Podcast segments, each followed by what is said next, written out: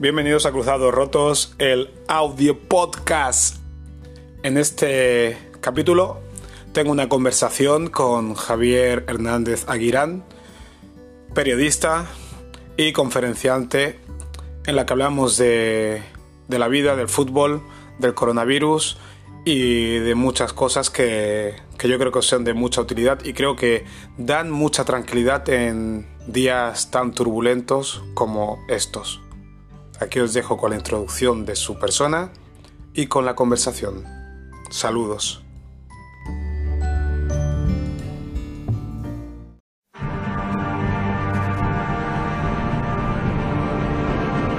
Se puede ser y vivir como Javier Hernández Aguirán, sin brazos, con una pierna más corta y ser uno más. Se puede ser licenciado en periodismo y escribir tus artículos con los pies. Se puede nadar una final paralímpica en los Juegos de Londres con 33 años sin haber entrenado antes los 30. Se puede y se debe motivar sin fronteras ni prejuicios a todo el mundo en todo el mundo. Y recibir por ello un doctorado honoris causa en México. Y se puede, claro que se puede, ser el tercer europeo que obtiene el carné de conducir con los pies. Aspira tu máximo y haz tu máximo por lograrlo. Céntrate en lo que tienes y no en lo que te falta. Conduce tu propia vida hasta llegar a tu destino. Sé diferente. Sé tú mismo. De los pies a la cabeza.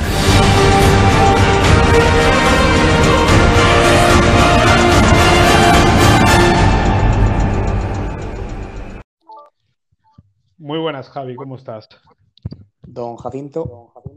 Se escucha perfecto. Bienvenido Sí, sí, a mi bien. podcast. Fenomenal, me alegro mucho. ¿Cómo estás?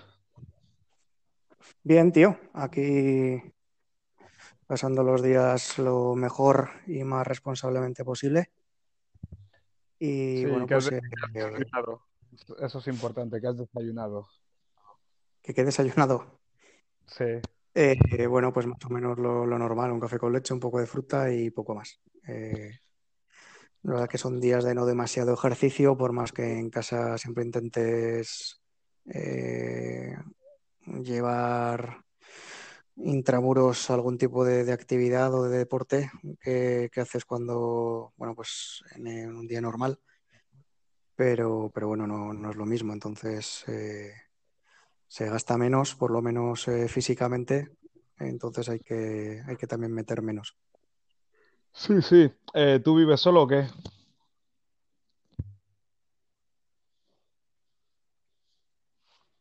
No te oigo, te perdí. Bueno, seguiré hablando yo mientras vuelve Javi, que aparece como conectado, pero no le escucho. Eso es lo gracioso. Pues Javi es... Ahí Hola. estás, Javi. Hola. Ahora estás, vale, vale. Te- Vale, me vale, oyes perfecto. perfectamente. Te, te preguntaba Sí, si, si vives solo. No, no, vivo con, con mi novia y con, con mi suegra. Vale, Así vale. O sea que por lo menos estáis en compañía. No te ha Vivo tocado en, vivo en matriarcado. sola, ¿no? Perfecto. Porque debe ser jodido. Si ya estando yo soy mi mujer y mi hijo y yo, estando tres, ya hay momentos que te sientes como medio, medio solo.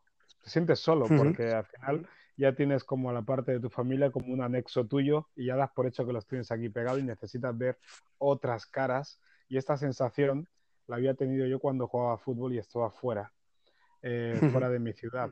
Que entrenaba a lo mejor a las 6 de la tarde, a las 7, pero desde que me levantaba hasta que entrenaba me sentía más solo que la hostia, porque no tenía ni con quién quedar, a veces ni tenía dinero que gastar, ni nada en concreto que hacer. Y estoy teniendo las mismas sensaciones por momentos, con la diferencia de que ahora soy más maduro y puedo ocupar el tiempo de otra manera, tengo otras motivaciones, pero por momentos te das cuenta que no puedes estar siempre motivado ni todo el rato creativo. Claro, y luego que hay muchos más estímulos eh, ahora que, que hace, que hace unos años. Yo recuerdo, por ejemplo, eh, bueno, cuando yo era un crío, cuando era pequeño, a mí me operaron unas cuantas veces. Sí, te operaron unas cuantas veces y de repente te pierdo la voz. Debes tener algún botón ahí para ponerlo en, en mudo. Es curioso porque el sonido está siendo bueno y supongo que en 3, 2, 1 aparecerá Javi. Aquí estoy. Has vuelto. Sí, te operaron muchas veces. Bueno, me operaron unas cuantas veces porque eh, yo nací sin, sin, brazos, que eso es algo que no se puede operar, obviamente, por lo menos eh, hace 40 años cuando yo nací, y con una pierna más corta que otra, y eso sé que lo intentaron más o menos eh, corregir.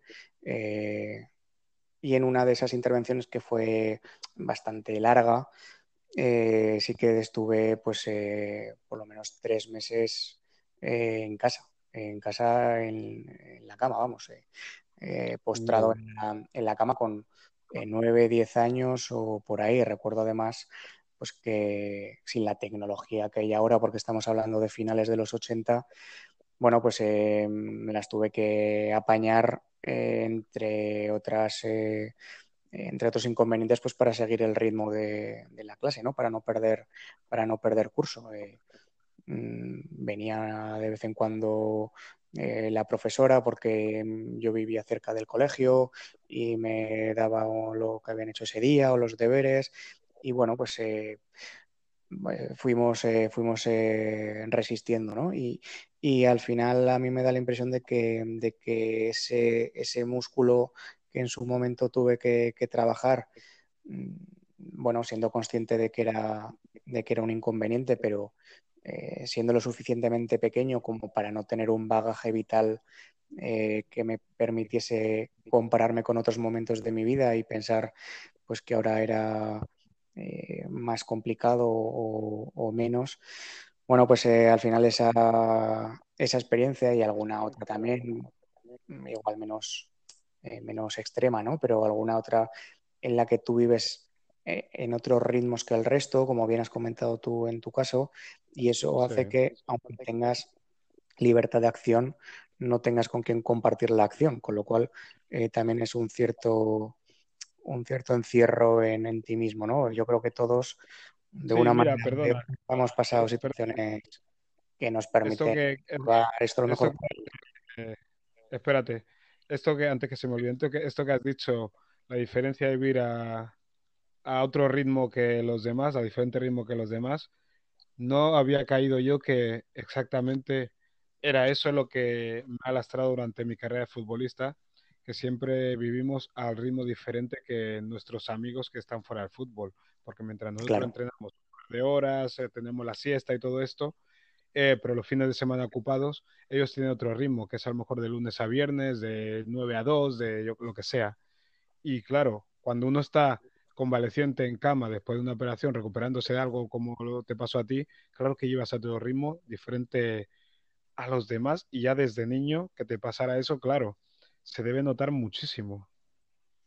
Sí, sí, se nota, pero en el caso de los futbolistas eh, yo creo que también se nota cuando se es joven, que, bueno, pues si verdaderamente quieres llegar a profesional, eh, hay licencias que te puedes permitir, pero por supuesto no, no todas.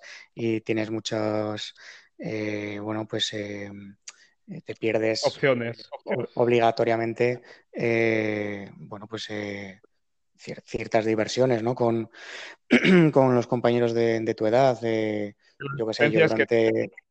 escoger, hacerlo o no hacerlo, pero tienes la opción de que si quieres llegar arriba tienes que renunciar a ciertas cosas y si no, pues vives la vida como, como quieras.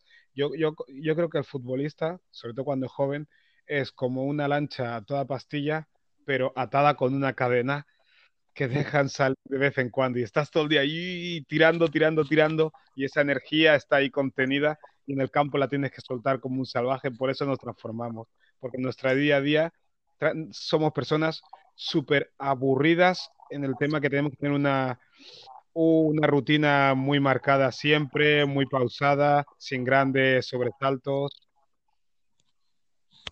¿Sabes lo que pasa? Que hay una cierta eh, asincronía en, los ritmos que la vida te, exige con la vida en sí misma. Es decir, eh, cuando eres joven, bien porque seas eh, aspires a ser un deportista de élite, bien porque, bueno, pues si quieres dedicarte al estudio, también con 15, 16, 17 años, tienes una serie de filtros y de exámenes que te, que te exigen. cuando estás en plenitud de todo tipo, energética sobre todo, tienes que bueno, pues tienes que contenerte bastante o, en bastantes momentos.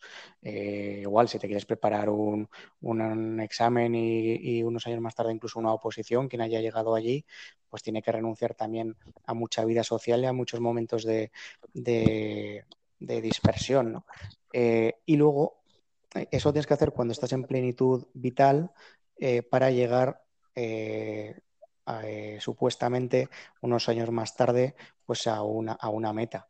El asunto es que cuando llegas a esa meta eh, y, tienes menos eh, obligaciones y tienes menos exigencias y tienes más libertades, bueno, pues ya no tienes la gasolina que tenías al principio para, poder eh, disfrutarla, ¿no? ahí hay una cierta descompensación en ese, en ese sentido, pero bueno, son paradojas que, que, se dan y que conforme vas viviendo, pues te vas dando cuenta, ¿no? Las vas percibiendo. Totalmente es eso, sí que, sí que es verdad, es que es vivir de una manera antinatural en pos de conseguir unos objetivos que realmente no son objetivos claros, sino son aspiraciones, pero no son muy concretas, porque uno quiere llegar a lo más alto como futbolista, por decirlo de una manera, y no sabe si va a llegar a ser uno entre los 200 mejores, 400, 300, 10 mejores. Sin embargo, uno que tiene una dedicación como estudiando para una profesión, sí que más o menos sabe a qué puede aspirar, mientras que el futbolista sabes que por mucho que, que, que, trabaje, dices, no me puedo bajar de este tren, pero no sé si me está llevando a algún sitio. Claro. Eso es, pero, pero bueno, eh, hay que... yo creo que, la vida es una, eh, una oportunidad permanente para, para adaptarte a, a las circunstancias que te, que te va marcando. Sigue siendo, siguen siendo un montón de ventajas, ¿eh? sigue siendo un montón de ventajas. ¿eh? Lo tengo clarísimo yo cuando dejé de jugar con 26. Dije, todo lo que, he jugado es todo lo que me ahorra de trabajar en un trabajo común. Sí, es, yo creo, y luego las experiencias eh, vitales o personales que, te, que, te, hayas llevado eh, complementarias al propio, al propio juego ¿no? y a la propia profesión. el haber podido vivir fuera de casa siendo joven, que también te da una perspectiva diferente de lo que, de lo que es el mundo. Eh, bueno, el, el, haber tomado decisiones y haberte atrevido a dar pasos adelante eh, sin saber exactamente lo que te podía eh, deparar el, el, futuro y el destino, que yo creo que al final ese es uno de los miedos principales que tenemos como seres humanos a lo largo de toda nuestra vida. Eh, nos dediquemos a lo que nos dediquemos y tengamos las circunstancias que tengamos cada uno. Y si eso desde joven eres capaz de bueno de, tener la suficiente valentía como para doblar la esquina y atreverte a, comprobar y a ver lo que te eh, lo que te espera más allá de ella pues luego a lo largo de tu vida cada vez que se repita en otras situaciones parecidas o totalmente distintas vas a mantener ese valor de, eh, base para, para seguir, ¿no? Porque hay mucha gente que, bueno, pues que se pierde muchas cosas por si acaso eh, por, por eh, el temor a lo que le puedan, le puedan deparar. Y yo las, las conferencias que vengo dando desde hace siete, ocho años lo comento, ¿no? por supuesto, en mi caso concreto, por no poner otros ejemplos, bueno, pues es una limitación evidente y es un inconveniente claro el, el no tener brazos en un mundo que está diseñado para tenerlos, pero al final la mayor limitación que podamos tener cada uno en nuestra vida, eh, tengamos dos brazos o no tengamos ninguno, es lo que nos, eh, eh, no nos, atrevemos o, nos, o, nos, prohibimos por, por, si acaso no sale bien. ¿no? Y, bueno, lo normal en esta vida es que las cosas salgan regular pero es mejor que te salgan regular por haberlo intentado que, que no te salgan porque no te has atrevido a intentarlo por si acaso te salen mal, ¿no?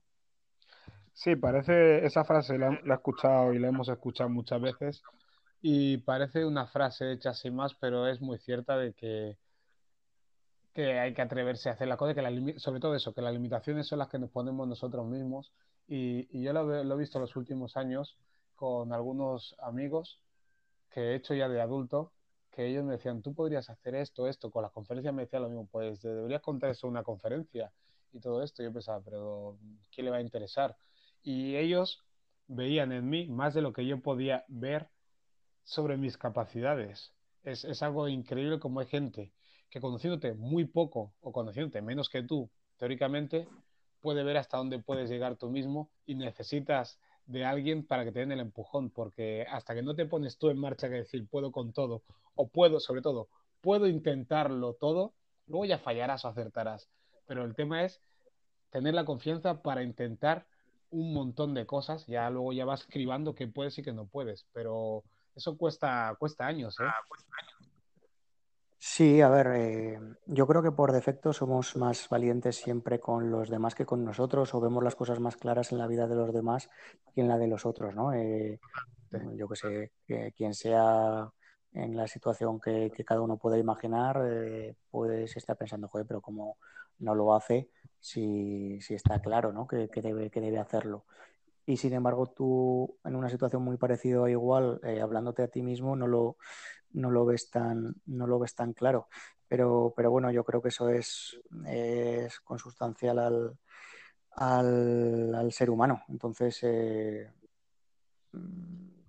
mm, es más, más, o menos, más o menos normal. Más o menos normal porque a mí me parece que nos han educado, nos hemos educado entre todos en un cierto eh, miedo a la, a la, derrota o al fracaso, eh, en un excesivo culto al, culto al éxito, eh, seguramente porque no hemos terminado de enfocar bien lo que es el fracaso y lo que es el éxito, ¿no? Entendemos el éxito ser mejor que los demás o ser el mejor del mundo en algo y el fracaso pues casi todo lo contrario o, o, todo lo que no es o todo lo que no es eso y entonces, eh, bueno, pues eh, eh, casi nada empiezas a hacerlo y, te sale bien o, te sale tan bien como te, gustaría. Y solo conviviendo con, los fracasos parciales y solo conviviendo con las derrotas momentáneas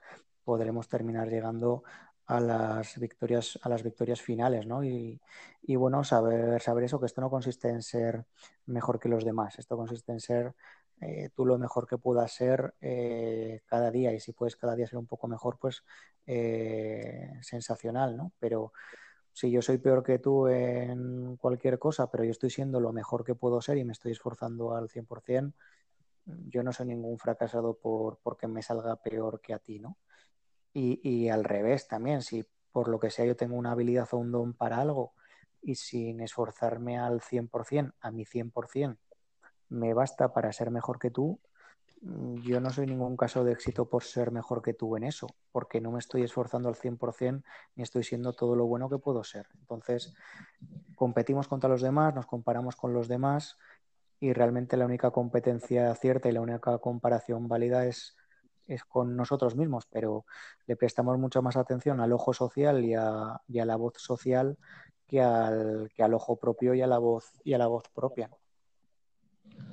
Y, es inevitable, inevitable hablar de, la época que estamos pasando ahora, porque si no, este podcast ahora mismo no estaría con tantas entrevistas.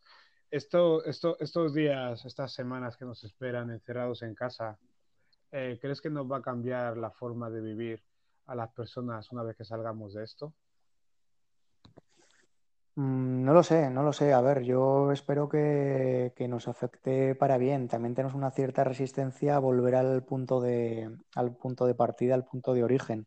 Pensábamos que la crisis eh, económica tan atroz que vivimos a finales de la década pasada y que se extendió durante buena parte de, bueno, de la década pasada si, si entendemos que no estamos todavía en la tercera, ¿no? Eh, a finales de, de 2007, 2008 y se extendió durante buena parte de, la década anterior, eh, pensábamos que, nos iba a resetear y a reprogramar y a cambiar un poco las, eh, las prioridades y, la escala de valores y, bueno, realmente yo estoy convencido que a gente sí que sí que eso se le, sucedió y, le ha afectado para bien, pero la sensación es que globalmente y colectivamente estábamos volviendo a repetir ciertos, eh, ciertos errores, ¿no? de que nos llevaron a, esa, a ese colapso económico y a esa crisis económica.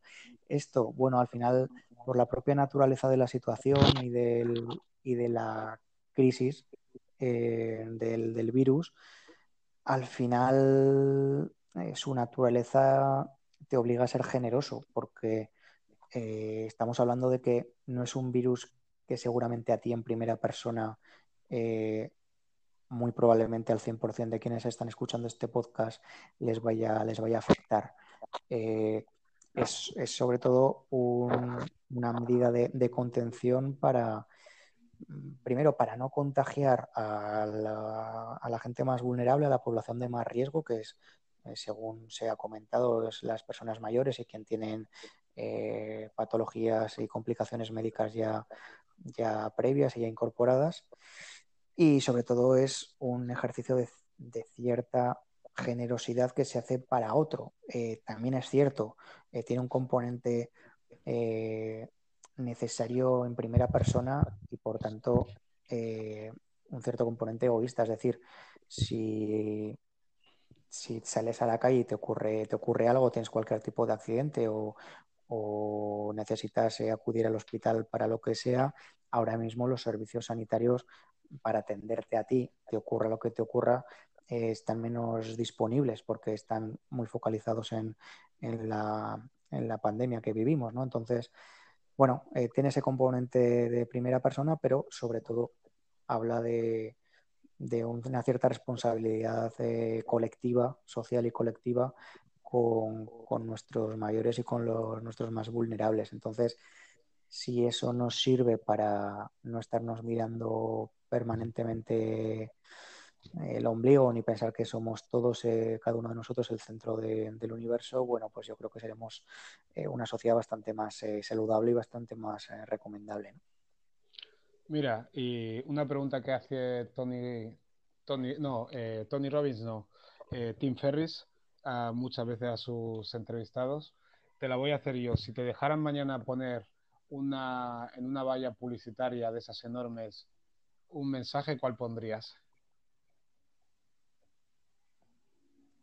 Bueno, eh, habría, que, habría que pensarlo, ¿no? Si es una valla tan, tan grande, habrá que elegir bien el habrá que elegir bien el mensaje.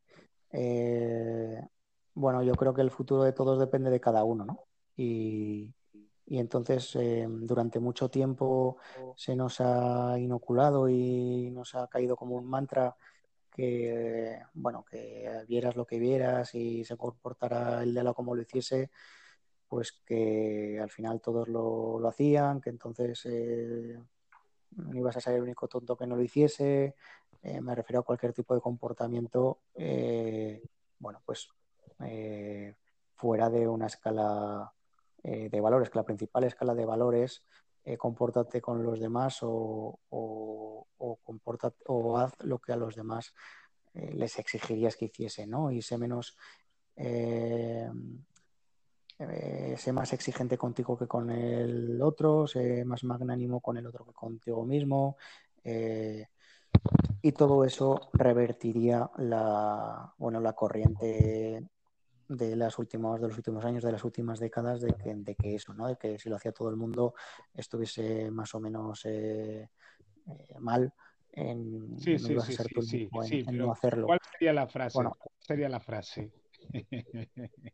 no, esa, esa, esa. Que el, futuro de todos depende de cada uno. Eso es. El futuro de eh, todos. sobre todo para recuperar, para recuperar la, la influencia tuya como, como individuo en, primero en tu propia vida y luego también la suerte de todos. Eh, lo que tú hagas eh, y cómo tú te comportes como, como Jacinto y cómo decidas ser y cómo decidas vivir, te va a afectar a ti, por supuesto, pero me va a afectar a mí también, aunque vivamos a 300 kilómetros y, simplemente eh, tengamos la, relación de, ser amigos, ¿no? Pero, eh, y como sea yo, mm, te va a terminar afectando a ti también, a ti y, al resto del mundo. Y bueno, si recuperamos un poco esa convicción y ese, ese primer mandamiento, yo creo que las cosas se irán ordenando eh, solas. Eh, la sociedad no, nos la va a mejorar nadie. Eh, la sociedad, igual que el virus. el virus lo vamos a superar desde la mejor versión de cada uno y desde la versión más responsable de cada uno. La sociedad es igual. te pueden poner los, los decretos leyes que quieran. si tú no estás comprometido contigo mismo y por tanto con el resto, si te crees más importante que ninguno, entonces el conjunto se, estropea, ¿no? Y el conjunto se deteriora.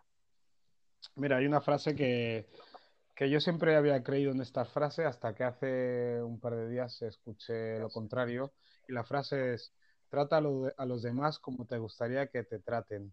Eh, y el tipo que la decía, no recuerdo el nombre, corregía y decía que no, cada persona debe ser tratada como se merece que le traten en base a su forma de ser o sus cualidades y cómo ayudarle a ser mejor, no como le trate uno, porque yo añado, porque si tratamos a la gente como nos gustaría que nos traten o como nos tratamos a nosotros mismos, creo que trataríamos mal a los demás, porque es muy común que la gente se trate mal a sí mismo, sobre todo a nivel de pensamientos negativos.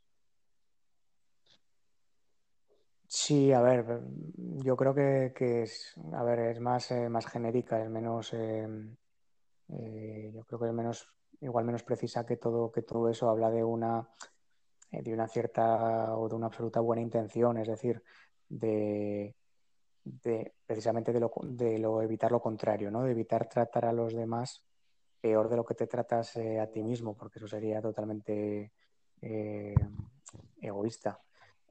lo otro que comentas tú, yo creo que también es absolutamente cierto. de hecho, un buen eh, referente o un buen líder es el que trata a cada uno como necesita que se le, que se le trate.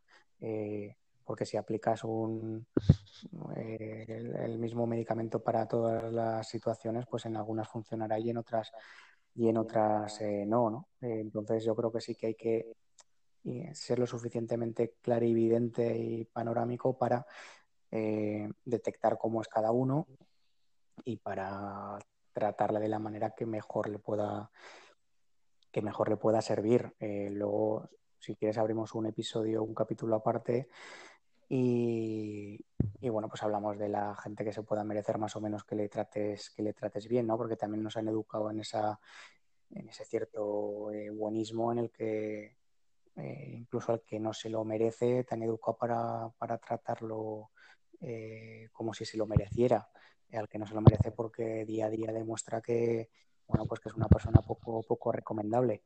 Eh, yo creo que llega un momento en el que estás convirtiendo un cierto, cometiendo un cierto agravio eh, con el que se merece que lo trates bien, ¿no? Porque si te lo mereces, tanto si te lo mereces como si no, me vas a tratar igual de bien, bueno, pues eh, estaría siendo sobre todo injusto con, con quien se está comportando y te está demostrando que es, que es buena gente.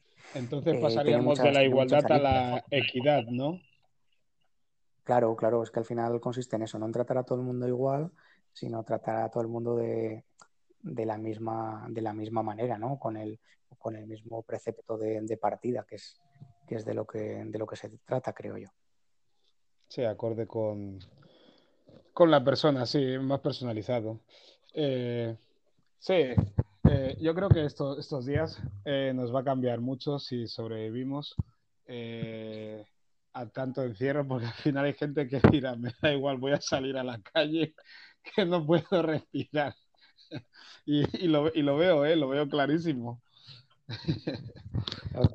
¿Sabes cuál creo que puede ser el, el mayor desafío para todos? Que, bueno, ahora están empezando a hacer pedagogía con, con ello los datos que, se ofrecen en el minuto a minuto este que, en el que estamos viviendo eh, la evolución de la epidemia, los datos que se ofrecen no pertenecen al hoy ni a la hora.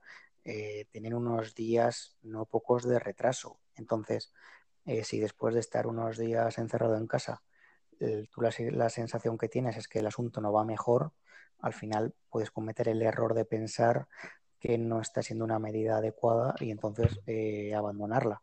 lo que tenemos que ser conscientes es de que aunque llevemos unos cuantos días encerrados, van a pasar todavía unos cuantos días, primero porque van a eh, seguir ajustando medidas y van a seguir eh, reforzando eh, bueno, pues todos los, todos los mecanismos, que por supuesto al principio tienen fisuras y goteras, pero porque está siendo algo totalmente sin precedentes en, la historia. Entonces, por más rápido que queramos todos que reaccione pues, eh, gobiernos y quien nos intenta ordenar, eh, no, es, no es del todo fácil. Eso primero. Y luego, segundo, que mm, quedan todavía unos cuantos días, por más que llevemos ya varios, de que los datos sigan empeorando. Entonces, hay que tener la suficiente fortaleza mental para, eh, aguantar esa sensación de que, joder, esto quizá no esté, no esté sirviendo, ¿no? Eh, claro que está sirviendo, lo que pasa es que solo vamos a saber en los datos que van a vir dentro de unos días, que esos datos son los que precisamente te van a hablar del hoy, de, hoy mismo, no de no del lunes de la semana que viene, por más que se publique en el lunes de la semana que viene. Entonces, bueno, pues hay que hay que aguantar por, por uno mismo y por, por los demás. Al final todos estamos aguantar y eh. Yo he cancelado nueve o diez charlas eh, en los próximos eh, dos meses. Sí, yo, yo, dos, yo mm. dos y una era contigo.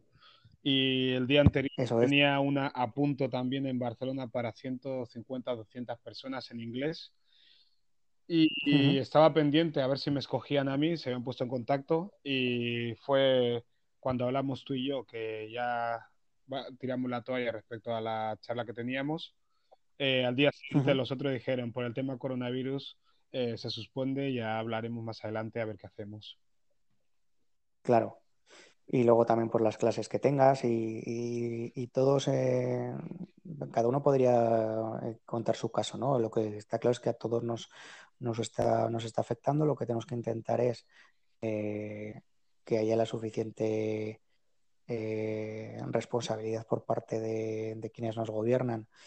Eh, y yo más que a, a, título nacional o estatal, me fijaría a título europeo, porque si en algún momento se tiene que reivindicar una idea como la Unión Europea, yo creo que es en este, y la verdad es que la reunión que tuvieron ayer por la tarde-noche a mí me dejó muy, eh, muy decepcionado. Eh, no se puede especular con el, con el mañana cuando hay tantos países que pertenecen a la Unión que tienen el hoy eh, muy, muy comprometido, por más que no seamos países mm, de, la médula de, la Unión, me refiero a, Alemania sobre todo. Y bueno, si, si desde la Unión Europea se tiene la suficiente eh, grandeza para entender el momento, le va a ser más difícil, más fácil, a cada país individualmente articular eh, sus medidas. Y tienes la sensación de que la Unión Europea te abandona eh, un tanto, bueno, pues todas las medidas que como país adoptes, a cada país le va a costar más individualmente el, salir, de, salir de ellas. Pero bueno, yo espero que a nivel europeo estén a la altura, porque si no, la verdad, eh, no le voy a ver demasiado sentido a, esta, esta, realidad, a esta naturaleza de Unión Europea. Yo respecto a la Unión Europea, eh, siempre he tenido mis reticencias porque estamos juntando muchos países que son tan diferentes los unos a los otros, a pesar de, tener, de tener fronteras pegadas, que en estos casos cuando se está viendo que, no vamos a una como, es que no sé si es como rival de Estados Unidos, por decirlo, o como homólogo de Estados Unidos. Eh, no tiene nada que ver y somos muy diferentes unos países de otros como para ir conjuntamente a solucionar determinados problemas como este, porque tú no le puedes pedir a un francés la misma cosa que un español, ni un portugués, ni un italiano, porque respondemos muy de manera diferente. Que yo creo que... Lo que pasa es que... Dime, dime. Eh, perdona, no, que te decía que lo que pasa es que eh, depende de hasta dónde lleves el, el microscopio eh, y, la, y, la, escala en el mapa, el razonamiento pues podría ser el mismo, por ejemplo, en, en un país como el nuestro con autonomías o dentro de cada autonomía de cada región eh, podría ser el mismo razonamiento con las comarcas. Eh, al final, si nos queremos encontrar diferencias, nos vamos a encontrar. Sí. Y si nos queremos encontrar similitudes, lo vamos, lo vamos a hacer. ¿no? Por supuesto que no tiene nada que ver un italiano con un finlandés, ni un alemán con un español. Pero tampoco tiene mucho que ver un gallego con un andaluz, ni siquiera uno de eh, Huesca con uno de Teruel. Por, Pues por mira. hablar de mi, por hablar de mi región. Me, me he contra- Entonces, me he o- contradicho yo mismo, incluso en algo que escribí en mi último libro, Mentor, las seis motivaciones fundamentales de las personas. Eh, en el capítulo Motivación de pertenencia al grupo, ahora lo estoy teniendo delante, Ujú. comento esto que me estás diciendo tú a mí y yo estaba diciendo lo contrario. Esto que me estás diciendo tú a mí, yo lo escribo que Ujú. Eh, sin esforzarnos mucho, con cualquier persona somos capaces de encontrar puntos en común que nos unan. Yo mismo pongo el ejemplo de cuando voy al parque con mi hijo y puede haber gente de cualquier clase social, raza o barrio. Yo voy al parque con mi hijo, esas personas que están ahí también están con sus hijos y ya tenemos una cosa en común, somos padres. Y entonces ya hablamos, ah, mi hijo tiene Claro. años, tiene seis años. Ah, ah, que te gusta el fútbol. Sí, me gusta el fútbol, soy el español. Ah, yo del Barça, no sé qué, cuánto. Y ya empiezas a tener cosas en común y dices, con un tío que no hubieras pensado que tiene nada en común, es fácil tener algo en común. Que no hace falta esforzarse mucho, pero también vimos en una época que queremos marcar diferencias porque somos un poquito más individuales, porque cada vez hay más variedad, eh, más diversidad y tenemos miedo a lo desconocido. Y, yo soy uno de ellos. A mí me encanta conocer gente, me encanta, pero no me encanta eh, forzar relaciones. Es algo muy raro, porque enseguida me pongo a hablar y hablo como si fuéramos mejores amigos con cualquier persona que recién me acaban de, de presentar. Está claro, está claro. Y, y respecto a las charlas, eh, ¿cómo, ¿cómo lo has llevado estos siete años que lleváis? ¿Eh? La experiencia desde el primer momento ha sido tan gratificante, ha habido momentos mejores o peores, pero sobre todo cómo te sientes en el escenario cuando estás hablando para tanta gente de círculos tan diversos.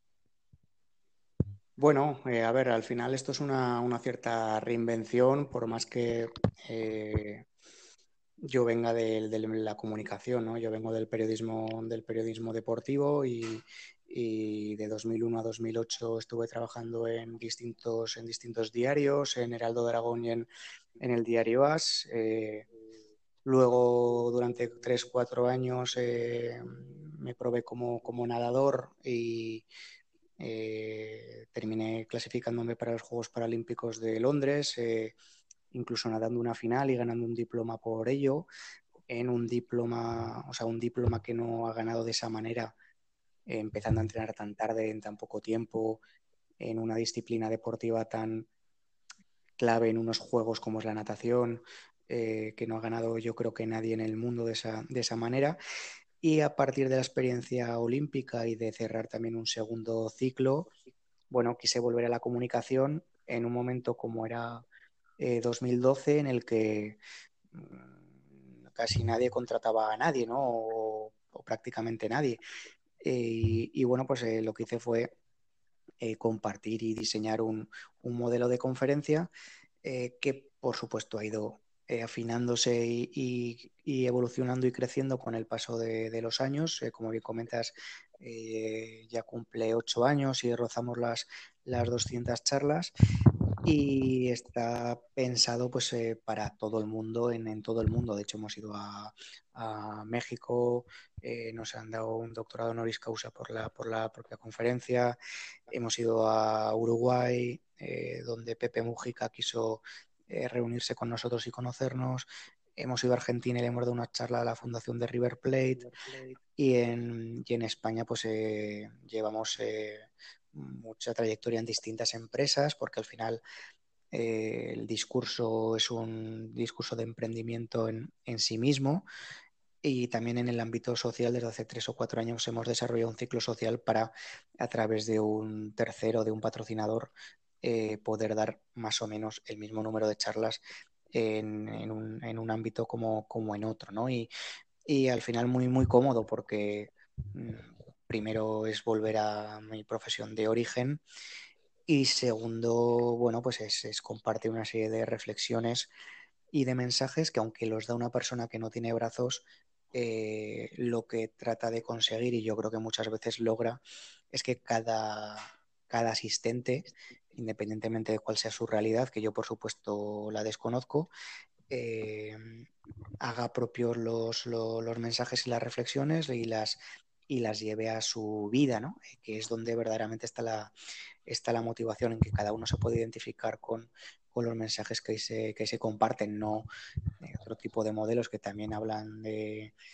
bueno, de charlas motivacionales que son más exhibicionistas, son más, en mi caso sería quitarme los zapatos y haceros eh, cuatro o cinco directos de habilidades que he podido desarrollar desde que nací, que yo entiendo que, bueno, pues que pueden ser interesantes o que pueden eh, resultar eh, atractivas pero que tiene un poco de motivación, porque tú cuando salgas de, esa charla vas a seguir teniendo brazos y no vas a necesitar descalzarte para, hacer nada, ¿no? Entonces, bueno, es un modelo que quizá está algo alejado de la corriente más comercial del género, pero bueno, que, yo creo que funciona, que funciona muy bien y que está encontrando su, su camino, ¿no?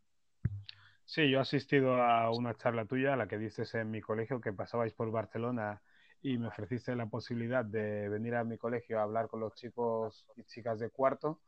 Y era la primera vez que nos veíamos y yo temía que los niños y niñas estuvieran más pendientes, más pendientes de hacerse preguntas por qué no tenías brazos y cómo hacías todo con el ordenador, más que de tu discurso y fue increíble porque fue un momento mágico, como a los 4 o 5 minutos ya se habían olvidado que estabas haciendo las cosas con los pies o que no tenías brazo y estaban más por todo lo que estabas explicando.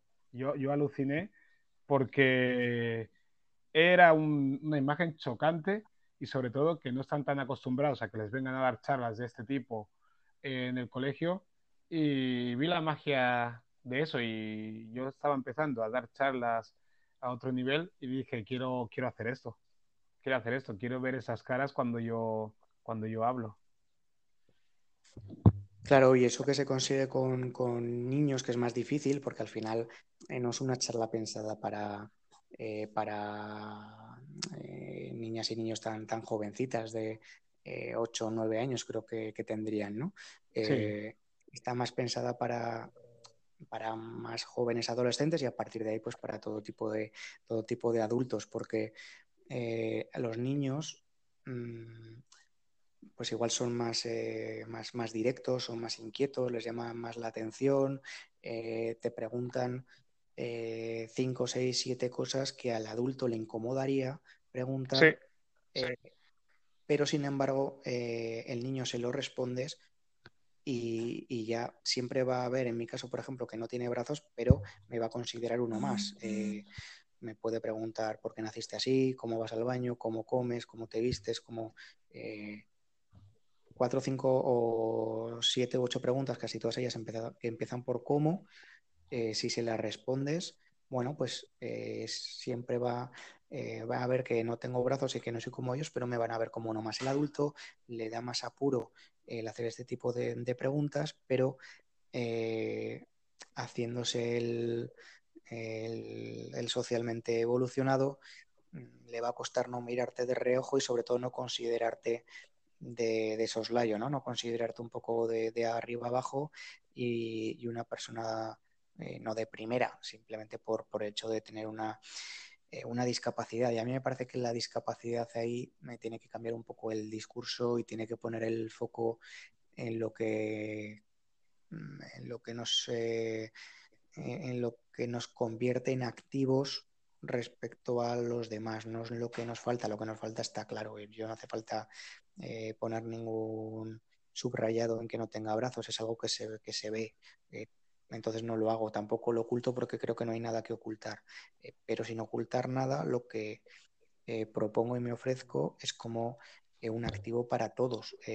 a mí no me pidas que te toque el piano, que te cambie la bombilla, pero en lo que pueda servir y en lo que pueda ayudar al conjunto y convertirme en un activo para todos, por más que no tenga brazos, eh, bueno, pues aquí, aquí estoy, ¿no? Entonces, hay mucha pedagogía todavía que hacer en el mundo adulto, eh, personal y profesional, eh, y si eso lo hacemos en el mundo adulto, al final no olvidemos que somos los adultos quienes vamos a educar a los niños. Los niños nacen sin prejuicios, los niños nacen sin, sin etiquetas, sin contaminaciones, los niños nacen con curiosidad y si la curiosidad se la resuelves desde un punto de vista eh, bueno, eh, limpio y, vanguardista, pues luego no hará falta desinfectarlos o descontaminarlos de adultos. Y a mí me parece que normalmente los adultos pensamos que este tipo de charla a sus hijos les viene muy bien y a mí me parece que a sus hijos o a, nuestros hijos o quien los tenga de nuestra edad y mayores, lo que les va a venir muy bien es que la recibamos nosotros, porque nosotros somos los que les vamos a educar en el día a día y en el minuto a minuto. Sí, totalmente, totalmente de acuerdo. Y, cambiando de palo, ¿echas de menos el fútbol? Tú que eres eh, periodista que cubre eh, la actualidad de Zaragoza, eres simpatizante del Zaragoza también, ¿no? Mm, sí, del, Zaragoza, obviamente, y del, y del español también. Eh, o, sea, que tú te encuentras en en el dilema que, en un dilema importante, porque, por ejemplo, en el entorno del español pensamos de alguna manera que, que si la liga se suspende y no hay descensos, bien, pero, por ejemplo, equipos como el Zaragoza, si no hay descensos y no hay ascensos, les perjudica. A ti te cogen las dos cosas. Bueno, hay una tercera vía que, que, habla de que no haya descensos, pero sí ascensos, ¿no? Eh, y esa sería egoístamente la vía que a mí me, A, mí, a, mí, a mí también por premiar y no castigar. Me, vendría, me vendría mejor. Ahora, yo intento no descodificar el, mundo ni la realidad de acuerdo a lo que a mí me parezca eh, mejor o no, porque a cada uno le parecerá mejor eh, una cosa. ¿no? No lo sé, yo no sé qué, qué, va a suceder, la verdad, y cualquier decisión que se tome me parece que que se va a quedar corta de justicia con, algún equipo. Entonces, eh, yo creo que están intentando terminar la liga como sea. Eh, yo creo por, por, motivos económicos fundamentalmente, eh, pero que se pueda terminar, yo creo que también deportivamente sería, sería lo más justo, por más que al Zaragoza le costara el no ascenso o al español le costara el, el descenso, ¿no? Luego mm, ya veremos si la evolución de, de, la. Pero terminar la liga, terminar la liga ¿cuándo? ¿En verano? ¿En agosto? ¿En julio? ¿Cuándo? Ese es el problema. Es que va a depender absolutamente de. Va a depender absolutamente de, de, cómo evolucione todo. Y la evolución de todo va a depender de, del grado de responsabilidad que tengamos cada uno eh, desde, desde, hace unos días. Eh, si Mm, el mejor de los escenarios, yo creo que estamos hablando de, un mes, cinco semanas de, de, contención, de, estar en casa de todos, eh, supondría poder hacer vida más o menos normal a finales de abril. Mm, y yo creo que los jugadores necesitarían un par de semanas de acondicionamiento, por lo menos, no una pretemporada en sí, pero un par de semanas. Si se empieza la segunda semana de mayo, jugando miércoles, domingo, eh, creo que da tiempo a que salgan 15 fechas. Y 15 fechas es lo que necesita eh, la primera división para terminar dejando el espacio suficiente para las competiciones europeas y la final de Copa. Y 15 fechas es lo que necesita la segunda para terminar y dar cuatro fechas más para los playoffs. Eso sería una manera de terminar el 30 de junio, que es cuando terminan los contratos.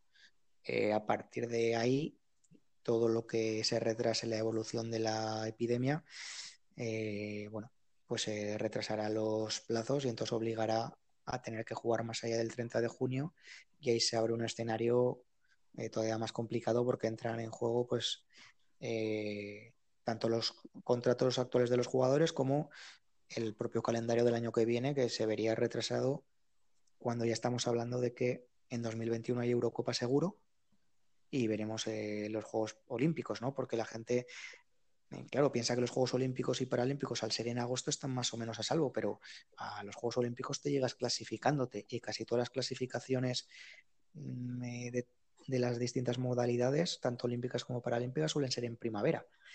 si no te estás pudiendo clasificar ahora, difícilmente va a poder haber juegos en agosto, ¿no?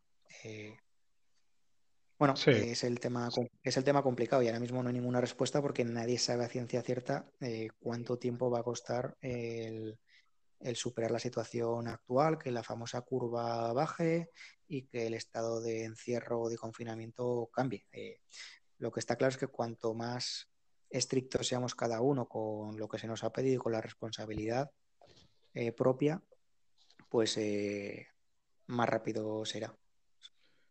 Bueno, pues ya llevamos prácticamente 50 minutos. Vamos a dejarlo aquí. ¿Sabes por qué? Porque, porque antes de empezar a hablar, he estado haciendo cosas esta mañana, también Twitter, información, eh, escribir mil cosas. Y estaba, había escuchado una charla de, de Bill Gates en el año 2015 que habla sobre las pandemias y todo esto, sobre luchar contra todo este tipo de nuevas amenazas a la humanidad, que está muy acertado, acierta lo que está pasando ahora y me dejó bastante intranquilo por, por, lo que puede llegar a pasar. Mira que con todo este tema he estado tranquilo, pero he visto lo que dijo hace cinco años, lo que está pasando ahora, está bastante intranquilo. Pero ahora, después de estar charlando contigo, voy a animar a la gente que escuche esta charla porque realmente relativizas mucho las cosas y me he quedado mucho más tranquilo. Pensaba que esta sensación que tenía yo esta mediodía después de ver estas cosas tan tremendas, se me iba a quedar en el cuerpo. Pero una vez más, me has demostrado, me he demostrado que estos picos de pequeña ansiedad que tenemos vienen y van, y los miedos vienen y van, se van relativizando y hay que tener un punto medio. Y tú me has dado ese punto medio, estoy mucho más tranquilo y ahora voy a coger a jugar con mi hijo y estar con mi mujer y tal y no hace falta que esté productivo todo el día, vamos a ver una película, lo que sea, tío. Bueno, me, alegro, me alegro mucho y te lo entiendo como un, como un elogio, pero si yo he desautorizado a Bill Gates, el que no se queda tranquilo soy yo. ¿eh? No, no le desautorizas, pero la información, lo que dices tú, eh, hay que saber cribar y cogerla, no cogerla la tremenda todo, porque estar informado no quiere decir que sea el fin del mundo, simplemente saber más o menos lo que pasa y luego ya pasarlo cada uno a su vida propia y que cada uno haga lo que está en su mano. Uno no puede hacer más. Yo no puedo inventar una vacuna ni acabar con todo esto. Lo que decías tú, el futuro de todos depende de uno. Cada uno en su espacio, en su metro cuadrado, que sea lo más excelente posible que pueda. así es. Pues nada, Jacinto, te lo agradezco mucho, tío, y nada, invitar a la gente a que conozca eh, la página web de, la conferencia, ¿no? de la charla que vengo dando desde hace ya 7, eh, 8 años, que la web es de los pies a la cabeza.org. Y bueno, pues si alguien le puede eh, resultar interesante o quiere organizar o que la demos en algún sitio, pues ahí, ahí hay un contacto directo y rápido y nosotros estaremos encantados de, de seguir haciendo camino y de seguir compartiendo un poco esta, esta filosofía y este mensaje que, yo creo que el otro día hice un cálculo así un poco alto y, o grueso y estamos ya cerca de los 30.000 asistentes. O sea que, bueno, eh, da la impresión de que, de que el tiempo pasa lento, pero al final se va haciendo, se va haciendo camino siempre. Sí, pues yo también compartiré los enlaces de la página web en Twitter, en el, en la descripción del audio, que estará en Spotify, Google Podcast y todas las plataformas de audio, de audio de podcast. Y, nada, pues seguimos hablando eh, fuera de, de las ondas, en las ondas y donde sea. Un abrazo enorme. Igualmente, Jacinto, un abrazo. Hasta luego.